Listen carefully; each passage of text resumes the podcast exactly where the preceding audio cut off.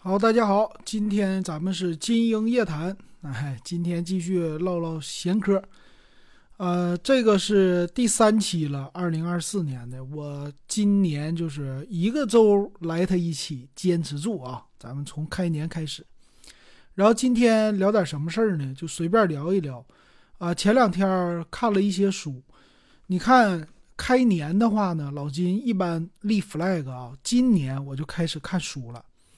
看什么书呢？就用微信读书。我也不知道怎么回事啊。去年的话用微信读书，你就就没怎么看。然后今年呢，发现它有一个什么打卡的活动，我就玩一玩。哎，这还不错，挺有意思。然后送一些什么，呃，这个付费的那个卡呀，可以读很多的书籍。但是呢，其实啊，我又发现了免费的书籍啊。有的时候玩免费书挺有意思。啊，这个时候就发现了两个软件，我简单给大家说一说，然后谈一谈科技这方面的未来发展吧。有一本书叫《五千天后的世界》吧，就是叫凯文·凯利他写的。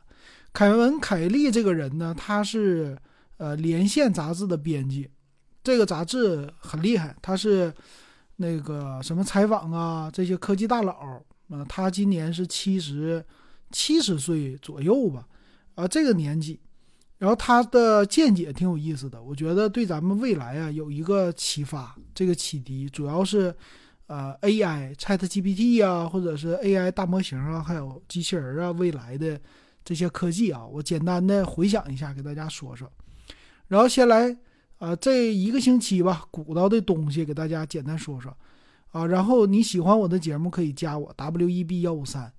啊，然后咱们是喜马拉雅上有付费的节目，也可以订阅，是一年五十块。